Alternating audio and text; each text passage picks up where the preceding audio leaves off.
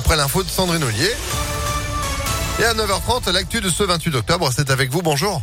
Bonjour Phil, bonjour à tous. À la une, colonie de vacances cherche animateurs. Les structures qui organisent des séjours pour les enfants et les adolescents ont bien du mal à recruter ces temps-ci. Le problème ne date pas d'hier puisque le nombre de titulaires du BAFA est passé de 53 000 en 2011 à 43 000 en 2019. 10 000 de moins en seulement 8 ans. Alors pour éviter la pénurie d'animateurs aggravée par la crise du Covid, le gouvernement a annoncé lundi une aide de 200 euros pour aider certains jeunes à financer leur formation.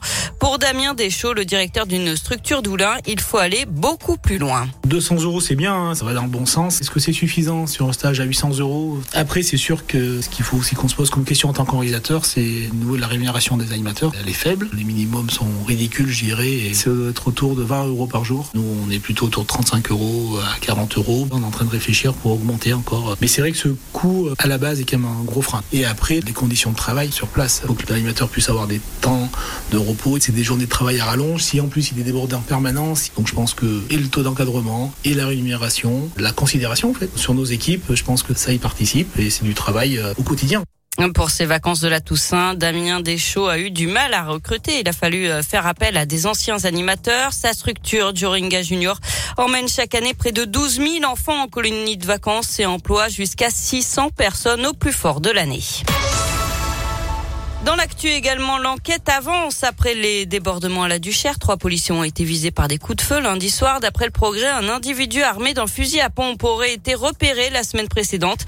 Un automobiliste aurait alors été mis en joue et des coups de feu avaient touché un immeuble voisin. L'enquête doit désormais déterminer s'il y a ou non un lien. Le forcené des Ardillas sera bel et bien jugé. L'homme est pénalement responsable. C'est ce qui ressort de l'expertise psychiatrique. Lundi soir, il s'était retranché chez lui et avait tiré sur les gendarmes à l'aide d'un fusil avant d'être maîtrisé. En attendant son jugement, le parquet a réclamé son incarcération. Nouvelle vidéo choc de L214 sur la maltraitance animale, cette fois dans un abattoir du groupe Bigard à Cuiseau en Saône-et-Loire.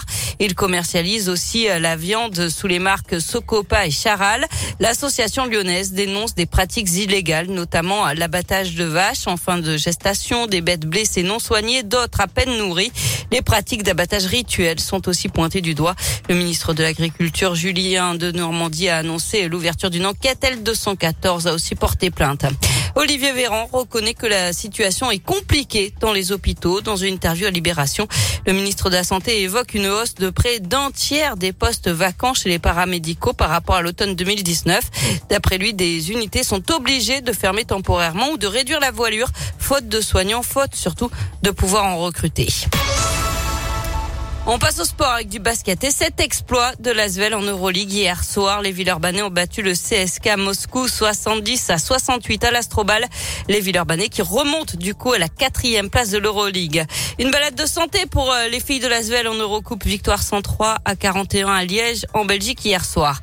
Enfin en foot, le coup près est tombé pour Kadewere, l'attaquant de l'OL, écope de trois matchs fermes pour son tacle jugé dangereux sur Melvin Barr face à Nice dimanche dernier. Il sera donc absent contre Lens, Rennes et Marseille, mais il sera disponible pour la Ligue Europa contre le Sparta Prague jeudi prochain. Et oui, Lyon-Lens, c'est samedi au Parc OL et vous y serez en gagnant vos invitations à tout moment sur impactfm.fr. Encore bravo à Brigitte qui a eu la chance de gagner les siennes. C'était tout à l'heure dans le Réveil Impact.